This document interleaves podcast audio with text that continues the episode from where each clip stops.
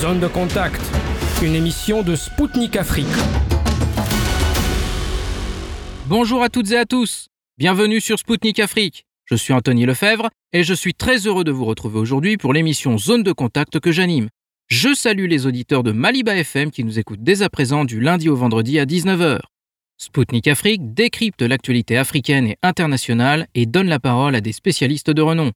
Une vision alternative à celle proposée par les médias mainstream vous est garantie. Au programme aujourd'hui. Le Premier ministre du Mali, le docteur Shogel Maïga, a accordé à Spoutnik Afrique un entretien exclusif. Parmi les sujets abordés, coopération avec la Russie, fédération avec le Burkina Faso et la Guinée, relations diplomatiques avec l'Europe. Le Mali était représenté par son ministre des Affaires étrangères Abdoulaye Diop lors du sommet de l'Union africaine. Pour Spoutnik Afrique, il a expliqué sa démarche alors que son pays est suspendu de cet instant. Emmanuel Macron a annoncé la volonté de réduire la présence militaire française en Afrique. Un politologue ivoirien et un militant panafricaniste béninois analyseront les moments clés de la déclaration du président français. Je vous rappelle que vous écoutez Spoutnik Afrique, ne quittez pas.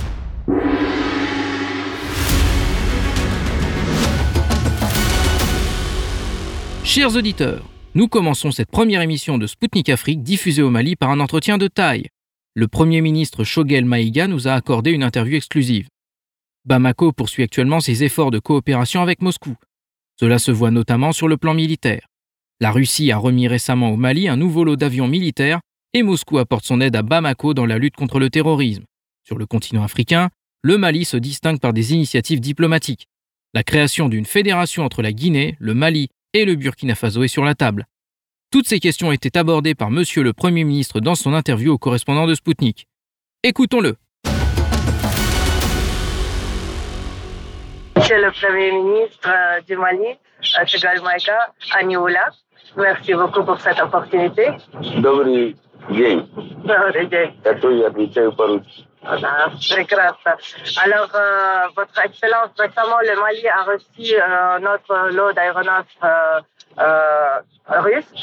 Pourriez-vous nous dire combien d'avions et d'hélicoptères militaires le Mali a reçu depuis, la transition? Vous savez, les, pour les Maliennes et les Maliens, le plus important pour eux, c'est pas de connaître les chiffres. Qu'en est-il de la sécurité Et aujourd'hui, on peut dire que la peur a changé de camp.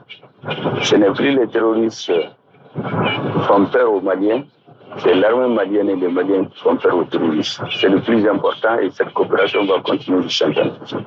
Alors, vous êtes satisfait de ces acquisitions? Totalement. À l'heure actuelle, nous sommes totalement satisfaits. Et comme je disais, ça va se poursuivre. Ouais. Ah, D'accord. Et le ministre Lavrov euh, avait déclaré depuis Bamako que la Russie est disposée à, euh, à aider le Mali et les pays du Sahel dans leur lutte contre le terrorisme. Selon l'expérience du Mali, en quoi se distingue la coopération militaire avec la Russie Vous savez, la Russie est l'un des premiers euh, grands pays au monde qui a été victime du terrorisme. On le s'appelle dans les années 90, les actes terroristes à Moscou, Saint-Pétersbourg, dans les grandes villes, dans les écoles. Et la Russie a pu venir à bout du terrorisme et ramener la paix.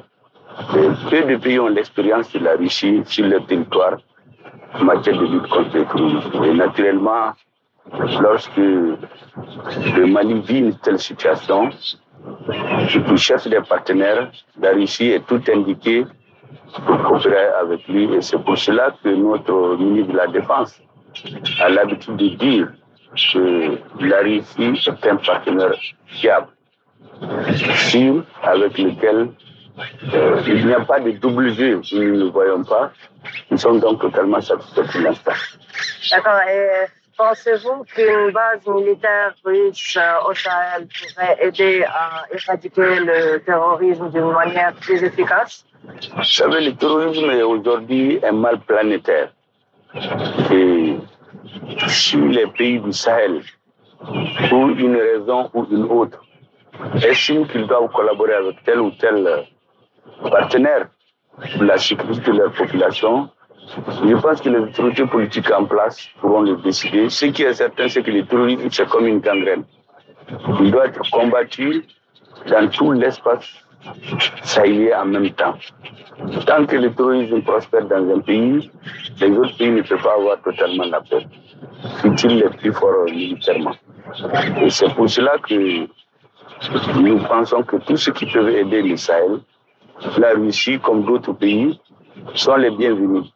Et pourvu que leur coopération soit appréciée positivement par les autorités en place et les populations. Parce que tout ce que nous faisons aujourd'hui, nous regardons la compréhension que les populations en font, nous leur expliquons, pour qu'elles adhèrent.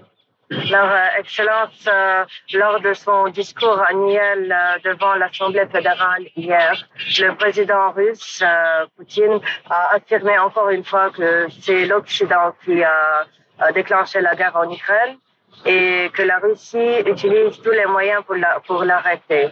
Il a ajouté aussi qu'en créant ce conflit, l'Occident euh, tente de détourner l'attention des guerres qu'il a provoquées dans et continue à provoquer dans d'autres régions. Alors, quelle est la lecture euh, du Mali vis-à-vis euh, ce conflit et au propos du président Poutine? Vous savez, j'ai suivi toutes les interventions du président Poutine. Et il y a une phrase qui m'a beaucoup marqué et je voudrais maintenir à celle-là. Les peuples russes et ukrainiens sont des peuples frères en réalité. L'histoire de la Russie, la vieille Russie, comme on l'appelle, Staré Russe, elle est partie d'Ukraine. Qu'aujourd'hui les aléas du monde moderne amènent à une grande ces deux peuples, nous en sommes profondément affectés. Et ce que nous souhaitons, c'est que cette guerre finisse le plus tôt possible. D'ailleurs, moi, j'ai vécu dans ce pays, j'ai l'habitude de dire aux uns aux autres que la résistance dont certains font montre, les Russes et les Ukrainiens dans cette euh, situation dramatique, montrent que c'est les mêmes peuples, c'est le même ADN. Peut-être avec des peuples différents, la guerre aurait pris une autre tournure. Notre souhait, c'est cette incompréhension qui s'est transformée en guerre entre ces deux peuples frères se termine le plus tôt possible. Que la sagesse et la diplomatie prennent le dessus sur les armes. Oui, mais est-ce que vous êtes d'accord avec euh, le président Poutine euh, dans le fait que c'est l'Occident qui a euh, poussé les actions pour que pour qu'on est arrivé à cette situation maintenant Vous savez, nous lisons beaucoup et moi personnellement, j'ai suivi euh, ce qu'on appelait l'effondrement du bloc de l'Est au début des années 90. Et tous les intellectuels savaient, euh, même si on ne l'a pas lu, qu'il devait avoir des accords secrets. Et pour nous, le débat de ces accords, c'est de ne pas intensifier la course aux armements, surtout un développement vers l'Est. Donc ça, c'est une analyse intellectuelle et historique qui est évidente. Pour le reste, vous savez, nous au Sahel, nous sommes bien placés pour savoir comment est-ce que l'Occident peut provoquer des guerres. Récemment, notre ministre des Affaires étrangères a interpellé un haut représentant de l'Union européenne dans un communiqué en lui indiquant que c'est l'Union européenne qui a détruit la Libye, qui est à la base de l'expansion du terrorisme en Afrique. Ce raisonnement, on peut l'étendre à toutes les parties du monde. Si vous regardez d'une façon générale, les guerres n'ont jamais amené la stabilité dans aucun pays. Depuis l'Afghanistan, l'Irak, le Sahel maintenant, ce qui indique clairement qu'en écoutant toutes les versions qui sont données ici et là. Et quand on a une analyse historique euh, assez compétente, euh, il est clair que les guerres sont provoquées toujours par une partie. Dans le monde entier aujourd'hui, la Russie estime qu'elle a mené une opération spéciale pour défendre ses frontières L'Ukraine estime qu'elle a été agressée. Les pays du monde sont divisés entre ces deux versions. La République du Mali est un pays profondément pacifique. Et comme je vous l'ai dit tantôt, notre grand souhait, c'est que ces deux peuples frères puissent se retrouver. Euh, dans la division du monde géopolitique aujourd'hui, les discours qui sont tenus ici et là peuvent indiquer clairement les positions. Souvent même l'abstention veut beaucoup dire. Et, le Mali fait partie des pays qui ont adopté une position que nous avons expliquée à l'ambassade de Russie ici, qui a très bien voulu comprendre. Entendez-vous, c'est le plus important. Tous les autres c'est les partenaires extérieurs qui viennent vous mettre en conflit. C'est ce que je peux vous dire. D'accord. Alors, euh, Excellence, vous avez mentionné les propos du président du Conseil européen, euh, euh Charles Michel. Alors, il dit que le Mali est en train de s'effondrer car il a rompu avec ses partenaires traditionnels, alors avec l'Europe. Que peut-on dire de la situation sécuritaire et quel changement sur le terrain a provoqué cette diversification de, de partenaires du Mali? Est-ce qu'on peut dire que à cause euh, de la rupture des relations militaires avec les pays européens, ça a provoqué une, euh, une instabilité de plus Vous savez, les hommes politiques, aussi bien dans le monde qu'en Europe souvent se donnent à des gesticulations médiatiques qui font rire. Et c'est pour cela qu'à la suite de ces déclarations malencontreuses, et d'autres plus graves d'ailleurs, notre ministre des Affaires étrangères a interpellé le, haut représentant de l'Union européenne ici pour lui indiquer clairement qu'il ne peut pas connaître le Mali plus que les Maliens.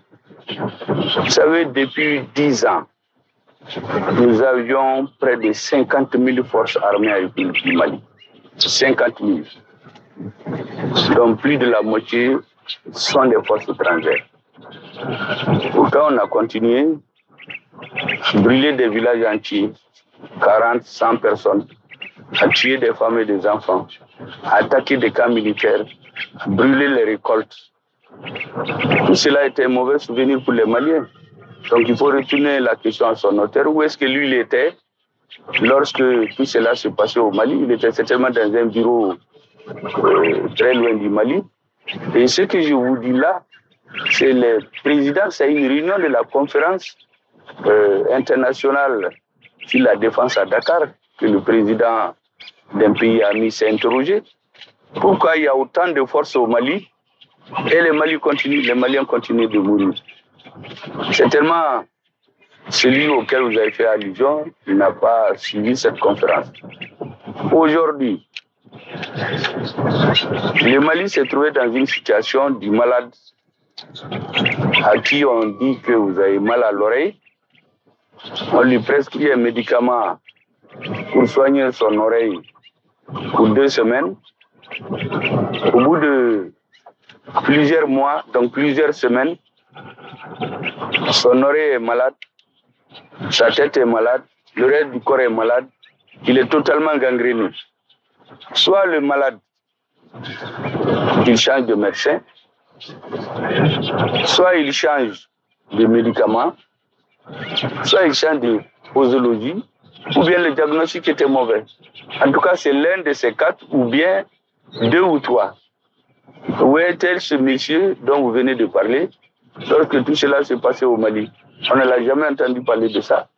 Mais si ce malade décide un jour qu'au regard de cette gangrène-là, il ne va pas attendre la maladie, il va se tourner vers un autre partenaire, dans le cas d'espèce, un autre docteur, pour faire un autre diagnostic, pour l'aider à prescrire une nouvelle ordonnance avec de nouveaux médicaments, et qui sent que sa santé s'améliore. Est-ce que celui qui n'est pas concerné a le droit de venir faire la leçon au malade? C'est ce que ce monsieur est en train de faire.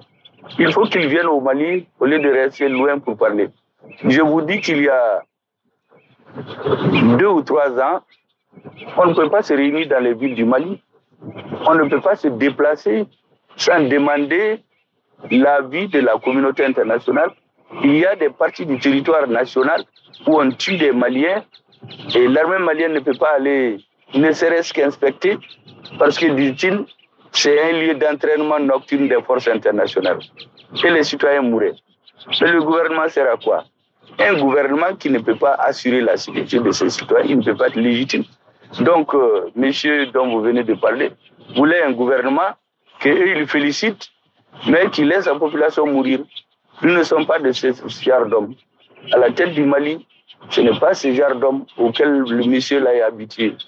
Et c'est pourquoi j'ai dit à certains, il ne faut pas qu'ils se trompent de pays, qu'ils se trompent d'époque et qu'ils se trompent de dirigeants.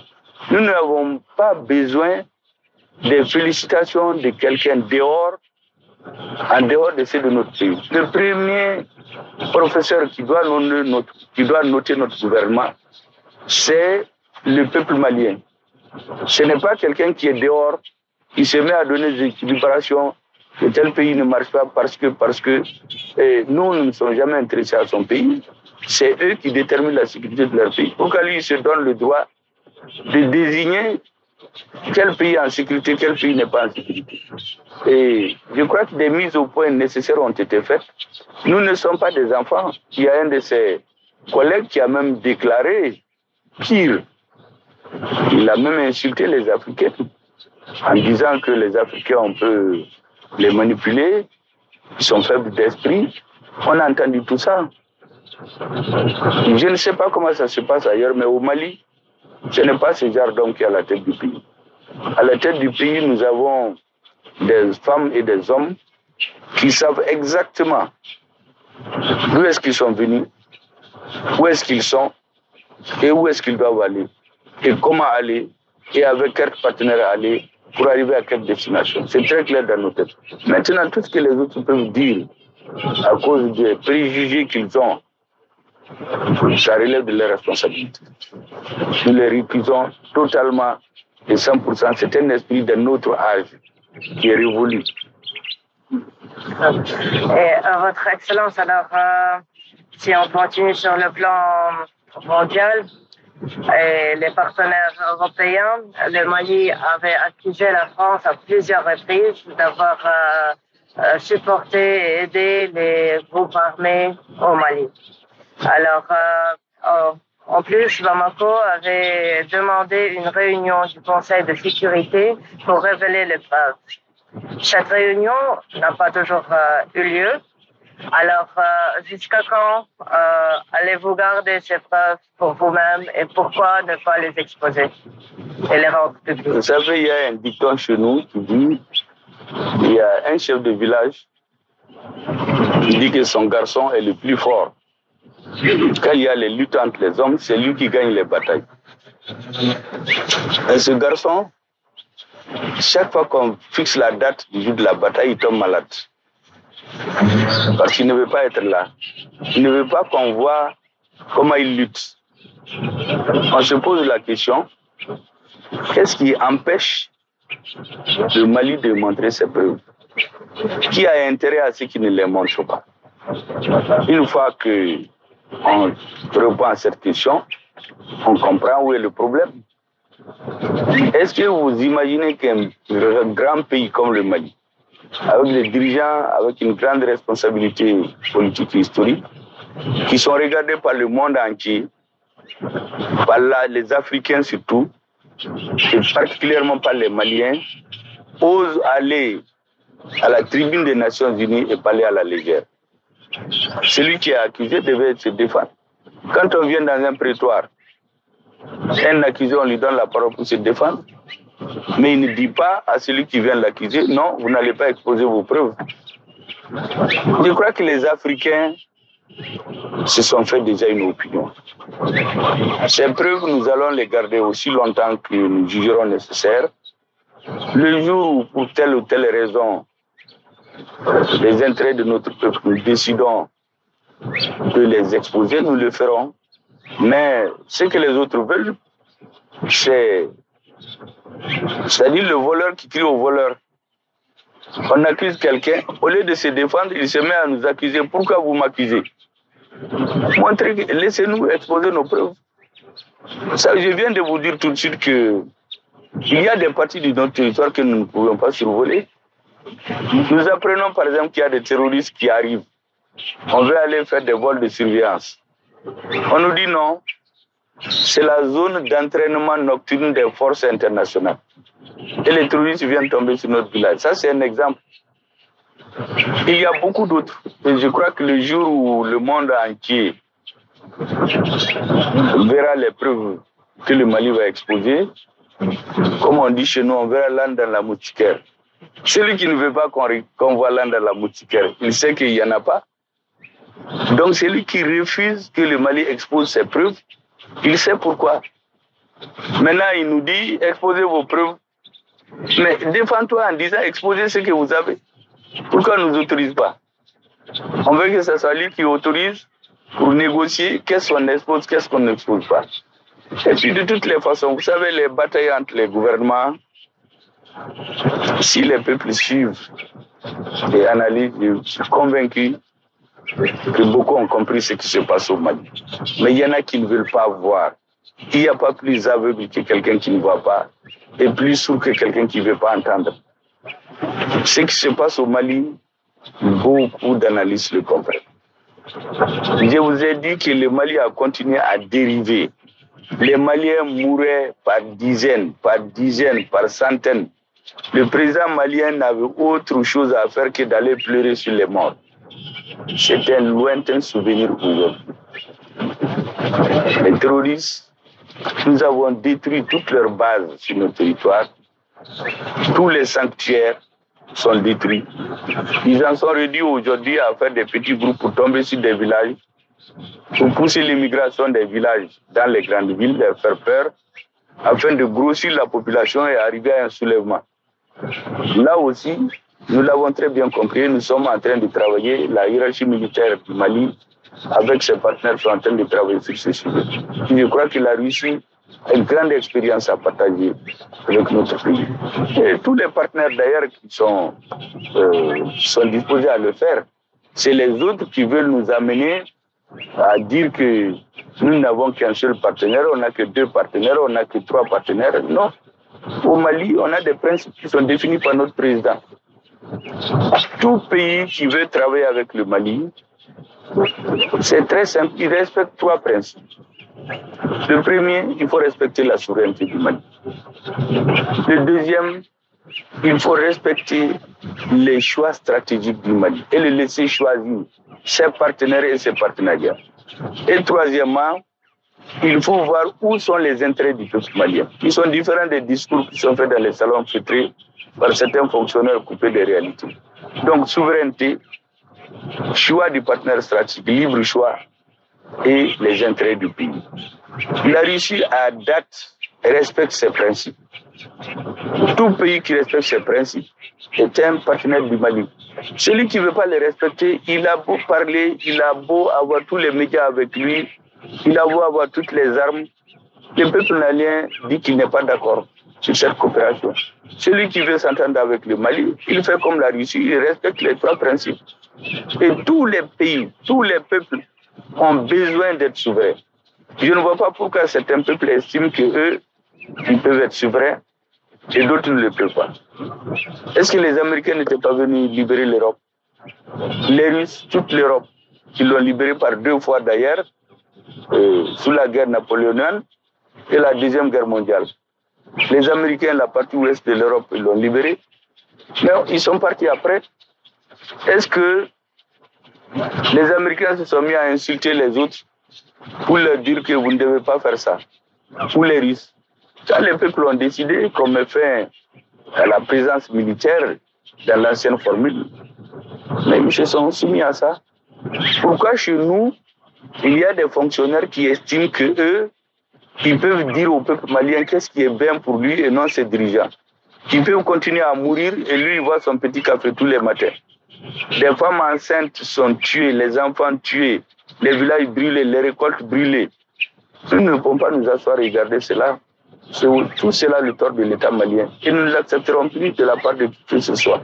Alors, euh, Excellence, on revient sur la coopération avec la Russie, alors euh, avec le renforcement des relations avec la Russie, comment euh, ce, ce, renforcement a-t-il affecté l'intérêt des entreprises russes au Mali? Est-ce qu'il y a des entreprises russes qui se sont effectivement rendues au Mali pour explorer les possibilités sur le terrain? Vous savez, la Russie est un partenaire historique du Mali s'appelait l'Union des républiques socialistes soviétiques, URSS, en russe SSSR. Jusqu'à une date récente, les 60% des cadres supérieurs formés à l'extérieur ont été formés dans les républiques socialistes soviétiques, dont la Russie a pris l'héritage. Notre armée à plus de 90%, le matériel était du matériel d'origine d'Europe de l'Est. Les officiers supérieurs ont pratiquement à 90% fait leur formation, pour certaines de leurs formations en Europe de l'Est. Les Russes ont été impliqués dans tous les secteurs du développement du Mali. Je viens de vous indiquer dans le domaine de la formation, dans le domaine de l'agriculture, dans beaucoup de domaines. Dans le domaine de la recherche minière, nous avions une société qu'on appelle la SONAREM, Société nationale pour les ressources minières. Le principal partenaire était l'Union soviétique. Eh bien, tout cet héritage-là, certains auraient voulu qu'on le jette à l'eau. Nous, nous avons estimé qu'un gouvernement responsable et nous pensons que nous en sommes un. Il ne doit pas insulter le passé. Il doit aussi regarder bien l'avenir. Euh, nous savons que et l'Union soviétique, dont l'héritage a été pris en charge par la Russie plus tard, et notre pays ont eu des difficultés dans les années 90. Donc il y a eu un certain recul. Aujourd'hui, il y a la volonté affichée le président de la transition, chef de l'État du Mali, le colonel Assimi Goïta, et le président de la Fédération de Russie, Vladimir Vladimirovich Poutine, de ramener cette coopération à la hauteur des attentes de nos deux peuples. Aujourd'hui, en ce qui concerne les Maliens, dont je peux parler leur nom, sont totalement acquis à cette démarche. Et donc, tous les secteurs que vous pouvez toucher. Nous sommes prêts à les ouvrir et dans le partenariat avec la Russie. Et avec d'autres partenaires d'ailleurs. Tous ceux qui respectent les trois principes dont je vous ai parlé tantôt.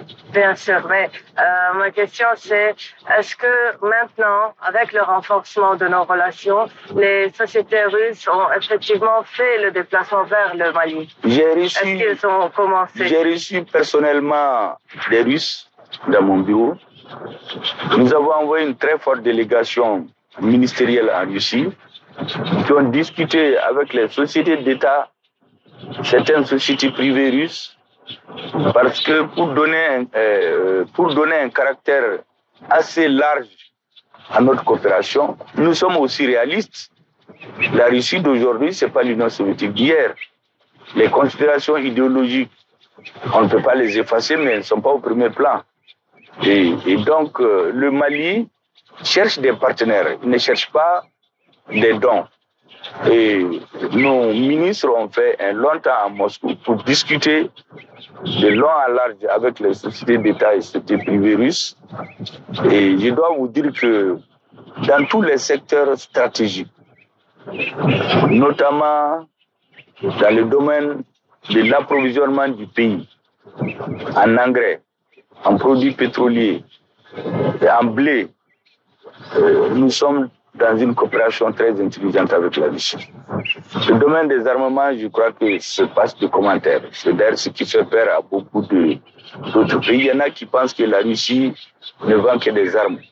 J'ai l'habitude de rappeler ici que lorsqu'un embargo a été pris contre la Russie en 2014, moins de trois ans après, les Russes se sont réorganisés et la Russie, d'après les discours de Vladimir Vladimir Poutine, j'écoute beaucoup, la Russie exporte en termes de valeur plus en matériel agricole qu'en armement, parce que certains pensent que la Russie n'exporte que les armes. La Russie a diversifié son économie et aujourd'hui, je suis presque certain qu'au sortir des sanctions actuelles, c'est une autre Russie. Je connais, je les connais, c'est un peuple qui aime les défis. Et face à la situation actuelle, elle va sortir plus renforcée. C'est la même chose que les Maliens. Nous, nous voulons que le passé, on ne retourne plus à ça. Et en plus des produits stratégiques de première nécessité, il y a les chemins de fer où des wagons vont être achetés avec la Russie. Il y a beaucoup d'autres secteurs. Aujourd'hui, la Russie a multiplié par trois ou quatre le nombre de bourses qu'elle va donner à l'État du Mali. Donc, il y aura une nouvelle dynamique. Parce que la plus grande richesse d'un pays, c'est les ressources humaines. Donc, ces cadres-là, plus les cadres qui étaient là depuis longtemps, vont donner une nouvelle impulsion à la coopération entre nos deux pays. Et cela d'autant plus que nos deux dirigeants, nos deux peuples sont ouverts à cela. En tout cas, ce qui concerne le peuple malien. On est très fiers de la reprise de cette coopération et de son renforcement. Ah. Alors, euh, vous avez mentionné les céréales, l'engrais et les carburants. Euh, c'est dont cette question d'acquisition a été posée il y a, euh, je crois, en novembre 2021. Les discussions ont commencé quand est-ce que vous, vous attendez les livraisons de ce projet? Vous savez, ce qui reste pour moi, c'est des questions techniques. Parce que les questions politiques sont résolues. Euh, les ministres ont été. Actuellement, c'est des discussions techniques entre les compagnies russes et les autorités maliennes. Nous ne voulons plus être prisonniers euh, de certains pays qui peuvent décider est-ce qu'il y aura du carburant ou non dans un pays, est-ce que les citoyens vont manger, est-ce qu'on peut les tenir par la faim. Nous avons tiré les leçons de cela, c'est pourquoi on diversifie nos relations. Les questions politiques au niveau des chefs d'État, au niveau des peuples, au niveau des gouvernements sont résolues. Tout le reste, c'est des questions techniques. Et quelle offre la Russie a fait au Mali pour ces produits? Est-ce qu'elle a fait un prix diminué ou bien une partie qui est en don Vous savez, euh, la Russie comprend très bien les problèmes du Mali. Et certains produits, elle a fait des diminutions de 20% dès le départ. Ça, c'est quand même une marque d'amitié. Sans compter que dans le monde entier, les prix fluctuent, n'est-ce pas, à un moment donné. Peut-être que les diminutions des prix vont dépasser même 20-50% en fonction. Dans mon idée, à chaque fois qu'il y a les prix internationaux, les 20% de diminution que la Russie a accordé sur certains produits va s'appliquer et aller un peu plus bas. C'est des prix d'amis pour, pour nous qui ont été appliqués et nous comptons en tirer le bien bénéfice pour notre pays. Et encore une fois, comme je l'ai dit, nous payons une sur ongle. Ce que nos amis veulent faire comme concession, ils le font pour renforcer nos relations. D'accord. Lors de sa visite à Bamako, le Premier ministre euh, du Burkina Faso avait proposé créer une fédération flexible entre les deux pays. Comment appréciez-vous cette idée et est-ce que c'est faisable dans le contexte Vous savez, euh, les rêves, c'est le propre des grands hommes. Et je pense en ce qui nous concerne le Mali, nous avons quelqu'un à la tête de l'État dont le souci, c'est de faire que les Maliens se sentent mieux, de mieux tous les jours, en sécurité, en paix et plus de bonheur. Je crois que ce sentiment est largement partagé aujourd'hui par les peuples africains. Souvent, c'est les dirigeants qui hésitent. Les peuples sont en avance sur les dirigeants. Le Mali, la Guinée et le Burkina ont décidé, les dirigeants, d'être en phase avec les populations, de renforcer leur coopération dans tous les domaines économiques, politiques, sécuritaires, pour que les peuples décident à un moment donné qu'est-ce qu'on fait? Vous savez, c'est des gouvernements de transition, mais qui doivent poser les jalons. Nous, nous avons dit que nous voulons un État refondé. La refondation de l'État, il y a un ministère dédié à cela dans la refondation de l'État, les relations avec les pays africains vont forcément occuper une grande place. Je rappelle souvent que le Mali est l'un des rares, n'est pas de la seule, le seul pays africain, qui a écrit dans toutes ses constitutions depuis 1960, quels que soient les régimes politiques, qu'il est prêt à abandonner tout ou partie de sa souveraineté au nom de la construction de l'unité africaine. Est-ce que dans la nouvelle constitution proposée... Euh, Aucun dirigeant n'ose enlever ça. Je suis convaincu, je n'ai pas lu le projet, mais je suis sûr que ça va rester là. Et tout partenaire africain qui nous tend la main, nous avons l'obligation de lui répondre. Et surtout lorsqu'on s'assoit ensemble, on regarde ce qui est faisable. Le plus important, c'est d'être réaliste. La politique, c'est aussi la réelle politique. Vous savez, souvent, les dirigeants, ils veulent des choses, mais il y a des contraintes qui font qu'ils ne peuvent pas les faire. Ils annoncent aux populations, après, ils ne peuvent pas les faire. Cette fois-ci, nous avons décidé de combiner les deux. Les souhaits, les rêves des peuples africains et la réalité à laquelle les dirigeants sont confrontés. En les mettant ensemble, nous aurons quelque chose à proposer aux peuples qui vont accepter. Et d'ailleurs, j'espère que votre télé ne va pas diffuser avant demain. Demain, il y a une très forte délégation malienne de près de 10 ministres, plus des collaborateurs, environ 25 personnes qui vont se rendre au Burkina Faso pour trois jours pour renforcer cette coopération parce que depuis les missions historiques que le président du Burkina Faso, le chef de l'État, le, colonel, euh, le capitaine Ibrahim Traoré a effectué au Mali, son premier ministre après, notre président, notre gouvernement, notre peuple ont décidé de donner une impulsion nouvelle, que ceux qui viendront après les transitions trouveront que ceux qui sont en place ont fait ce qu'ils peuvent. À charge pour eux, suivant les choix des peuples, à un moment donné, d'avancer. Mais pour ce qui nous concerne, tout ce qui peut être fait va être fait pour que nous ne soyons pas, euh, euh, rien à l'histoire. Parce que les peuples, les frontières là ont été dessinées par les colonisateurs. Hein. Sinon, c'est les mêmes peuples. Donc, les dirigeants doivent faire en sorte que ces peuples s'intègrent de plus en plus. D'accord. Une dernière question sur euh, l'accord de paix d'Alger. Alors, euh, les groupes signataires avaient suspendu leur participation à cet accord en demandant une réunion en terrain neutre. Alors, où on est dans cette question? Est-ce que l'État malien va accorder cette, euh, va satisfaire cette demande pour euh, réserver l'accord Vous savez, il y a des choses avec lesquelles le Mali a fini. Et nous pensons qu'il n'y aura aucun gouvernement qui revienne là-dessus. Un citoyen malien, quand il veut discuter avec le gouvernement malien, il le fait sur le territoire malien. Il n'y a plus question d'aller faire des discussions dans un autre pays. Maintenant, si un citoyen décide d'aller discuter avec ses partenaires, ça c'est son droit. Notre président, notre gouvernement ont été très clairs. Aucune discussion entre des Maliens en dehors du territoire malien. Et d'ailleurs, j'ai vu dans la presse il y a quelques jours le porte-parole des mouvements qui dit qu'ils ne l'ont jamais demandé. Et eux, ils ont demandé plutôt à rencontrer le partenaire étranger, le parrain de processus de paix en terrain Mais ils n'ont pas demandé la présence du gouvernement. Mais tant mieux. De toute façon, ce processus, malgré les difficultés, il avance. C'est un processus euh, qui avance en dents de scie, mais pour l'essentiel, nous avançons.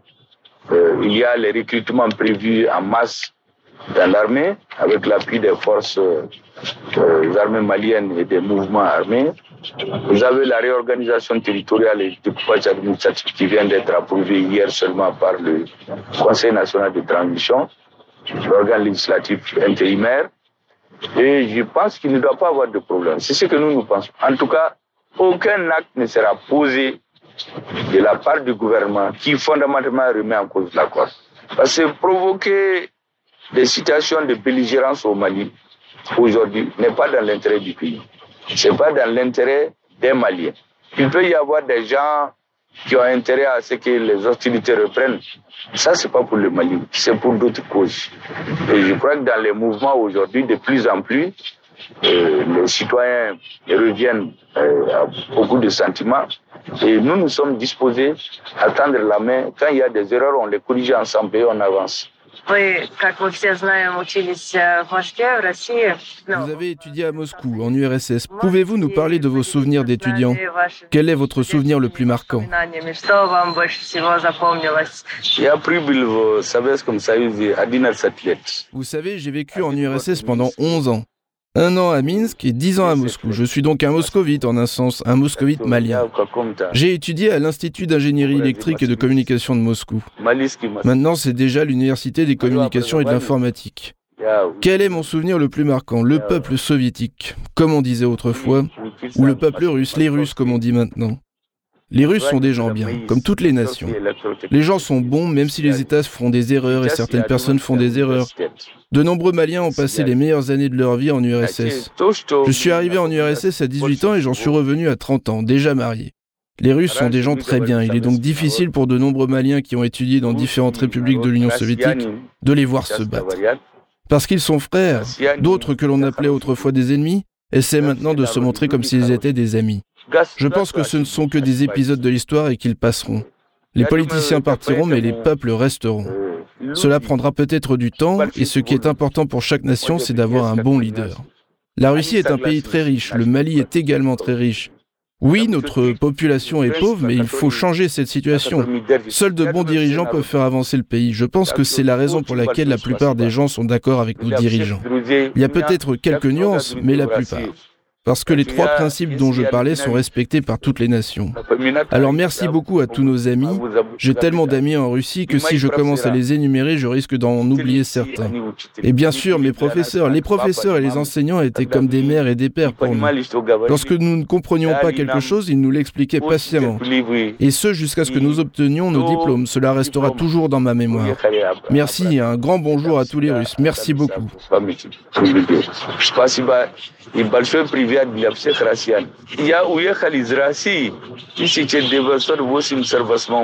J'ai quitté la Russie en 1988, il y a plus de 34 ans. Mais dès que j'en ai l'occasion, j'essaie d'écouter et de lire des informations en russe. Par exemple, les discours de votre président et les discours des chefs d'autres pays pour pouvoir comparer. Une personne qui ne reçoit pas d'informations différentes ne peut pas bien diriger son pays. Je pense que vous êtes sur la bonne voie. Merci beaucoup.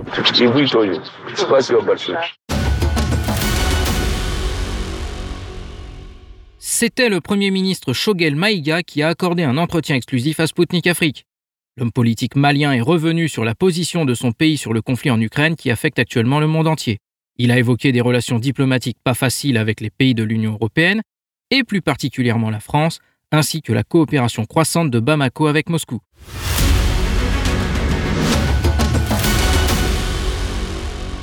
Chers auditeurs de Spoutnik Afrique, vous êtes bien à l'écoute de l'émission Zone de contact sur Maliba FM. Je salue celles et ceux qui viennent de nous rejoindre. Intéressons-nous maintenant à l'Union africaine. Le chef de la diplomatie malienne, Abdoulaye Diop, s'est rendu à Addis Abeba pour le 36e sommet de l'organisation et a répondu aux questions de notre correspondante sur place. Alors, monsieur le ministre, est-ce que votre présence ici à l'Union africaine, euh, suite à la suspension de votre pays de l'Union africaine, alors est-ce que votre présence là euh, veut dire qu'il y a une chance que votre pays sera euh, réinstallé dans toutes les instances de l'Union africaine? Vous savez, nous sommes ici dans le cadre d'une démarche collective entre le Burkina, le Mali et la Guinée pour faire partager les préoccupations de nos populations qui souhaitent d'abord plus de solidarité avec nos pays, qui font face à l'insécurité, qui font beaucoup d'efforts, qui travaillent aussi pour un retour à l'ordre constitutionnel. Et pour ce retour-là, nous avons besoin de plus de solidarité de nos organisations régionales, mais aussi d'une meilleure lecture de la situation dans nos pays où euh, notre message, c'est de dire qu'il faut au maximum essayer d'éviter les deux poids, deux mesures, tant dans la lecture de la situation de nos pays que dans l'application des, des textes quand il y a des ruptures par rapport à l'ordre constitutionnel, qu'elles viennent des militaires ou des civils. Nous ne savons pas si ces questions seront posées ici à ce sommet, mais nous voulons enclencher une dynamique de discussion pour que le Conseil de paix et de sécurité de l'Union africaine puisse revoir cette situation de suspension qui n'envoie pas le bon message. Parce que nos pays ont pris des engagements par rapport au retour à l'ordre constitutionnel. Il y a des lois constitutionnelles de transition qui ont été adoptées, il y a des organes qui ont été mis en place, il y a même des mécanismes conjoints intégrant l'Union africaine, la CDAO et les Nations Unies qui permettent de suivre et d'évaluer le processus. Donc il faut faire confiance à ces mécanismes. Et pour nous, la levée des mesures de suspension permet aussi d'accompagner les efforts qui sont en cours dans nos pays. Donc c'est pour ceci que nous sommes là. Nous engageons une discussion collectivement avec le CPS et aussi avec l'ensemble des membres individuellement du CPS. Nous venons de rencontrer le président de la Commission de l'Union africaine. Et pour nous, c'est vraiment le début d'une discussion et nous souhaitons que les suspensions ne soient pas des mises à l'écart, mais il faut pouvoir continuer à engager, à discuter avec nos pays, à être, à être solidaire, solidaire dans le sens aussi d'apporter un appui concret pour des pays comme le Burkina ou le Mali, où nous avons des situations d'insécurité, de lutte contre le terrorisme, où nous avons besoin d'apporter des réponses concrètes. Il faut que ces organisations et ces pays soient là aussi pour matérialiser euh, cette solidarité africaine, mais de façon plus globale. C'était Abdoulaye Diop, ministre des Affaires étrangères et de la coopération internationale du Mali. Il a évoqué au micro de Spoutnik Afrique les raisons de sa présence au sommet de l'Union africaine alors que son pays est suspendu de l'organisation. Je vous rappelle que vous écoutez Zone de contact, émission présentée par Spoutnik Afrique. Le moment est venu de marquer une petite pause. Rassurez-vous. À tout de suite.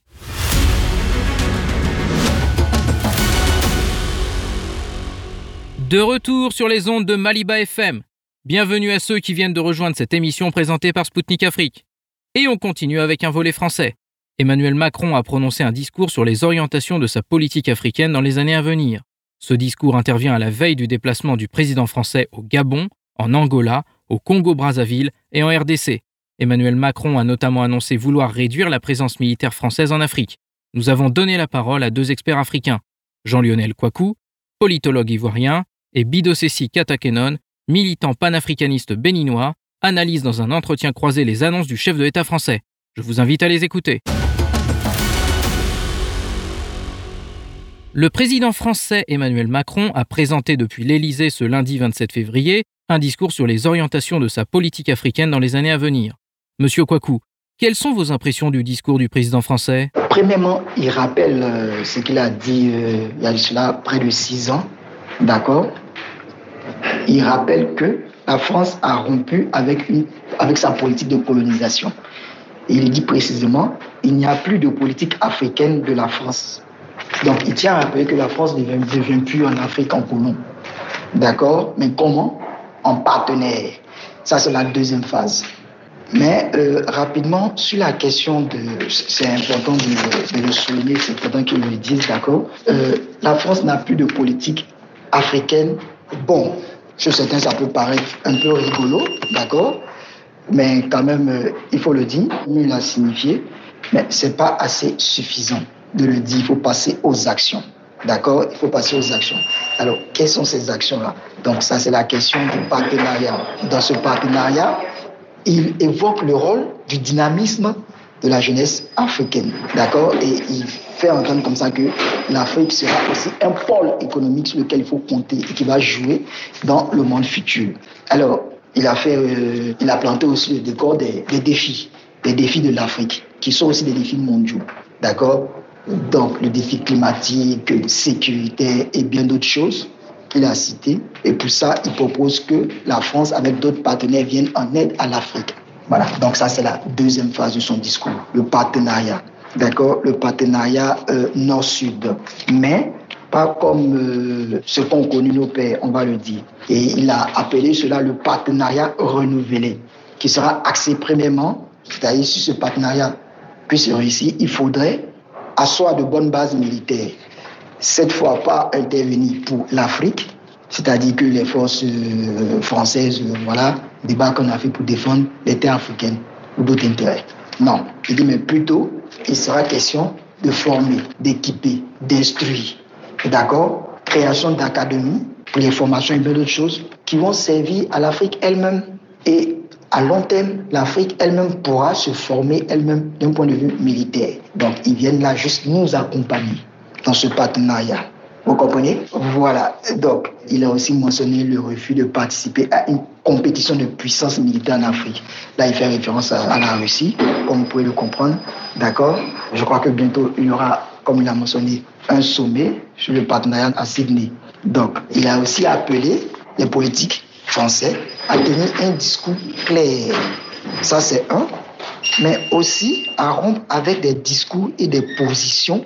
Il n'a pas dit, mais on peut le dire ainsi, avec des positions colonisatrices, avec encore la mentalité ou des pensées colonisatrices. Vous voyez? Donc, il tient à rompre avec tout ça, de sorte à passer à un partenariat renouvelé, comme lui-même il a si bien dit. Et c'est important.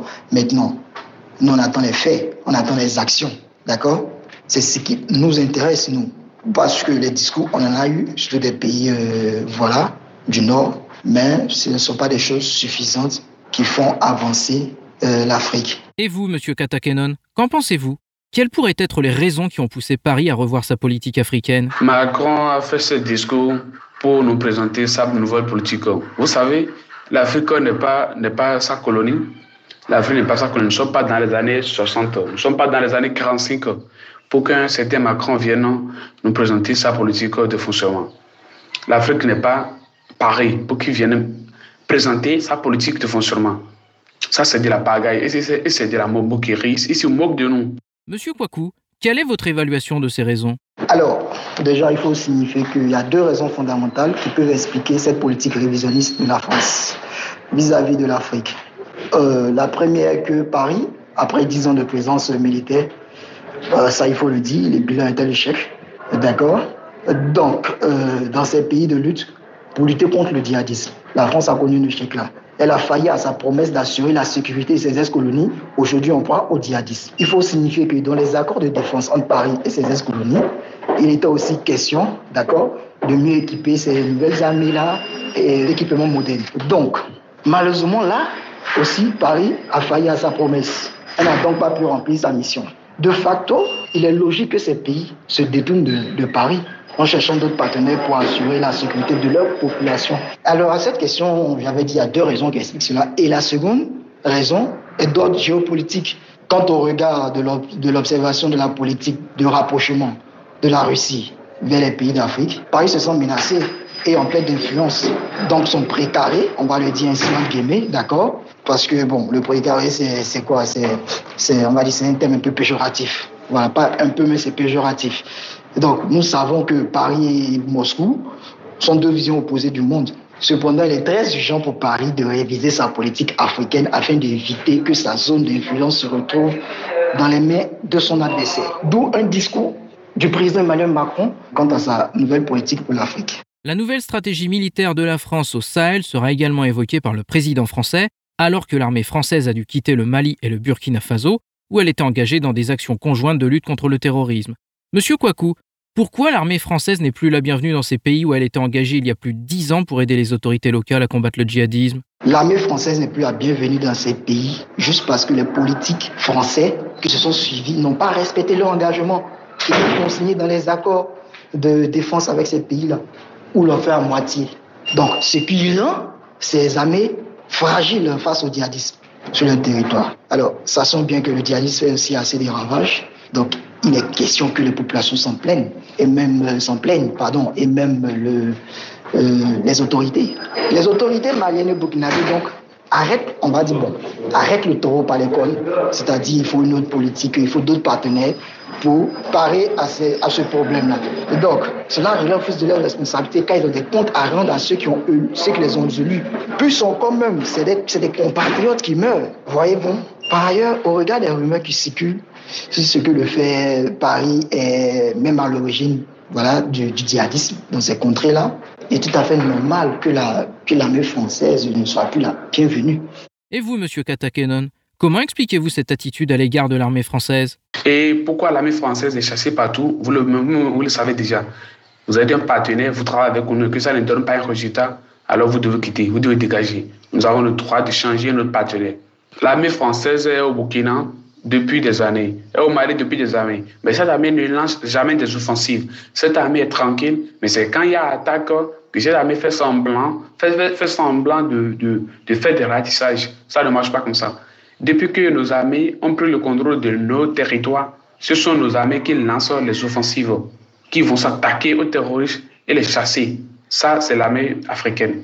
On n'a pas besoin d'une armée qui va s'installer juste dans notre pays pour nous influencer alors que les terroristes continuent de grandir. Les terroristes continuent de gagner de l'espace. Et puis, c'est encore eux qui donnent les renseignements aux terroristes qui gagnent chaque jour de terrain.